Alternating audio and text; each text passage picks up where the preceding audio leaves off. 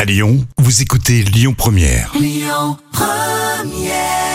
est ensemble avec vous jusqu'à 13h sur Lyon Première. C'était Master KG. On va parler des têtes couronnées, tiens, tout de suite, euh, dans l'instant culture. C'est pour épater les collègues et c'est avec Professeur Jam, ça va Oui, super.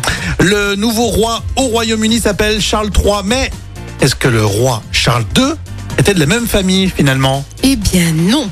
Ah, bah ça, ça mérite une petite explication. hein. Et oui, parce que l'origine des Windsor, euh, dont fait partie bien sûr la reine Elisabeth II, Mhm. euh, remonte au Hanovre. Or, c'est le premier roi des Hanovres. euh, C'était Georges Ier en 1714. Mais par la suite, pendant la Première Guerre mondiale, le nom Hanovre a été changé en Windsor, euh, car Hanovre était euh, considéré comme trop allemand. Ouais, pourquoi pas. Donc la dynastie actuelle commence en 1714, Mhm. alors que Charles II est mort en 1685.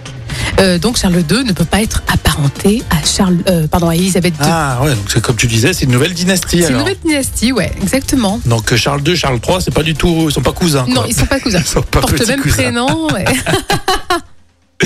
Bon, merci Jam. Tu peux remettre ta petite tête couronnée. voilà. And God save the king. Ouais, c'est ça. Euh, téléphone pour la suite et puis les infos à midi, hein, l'actu lyonnaise avec Amaury Magret sur Lyon Première.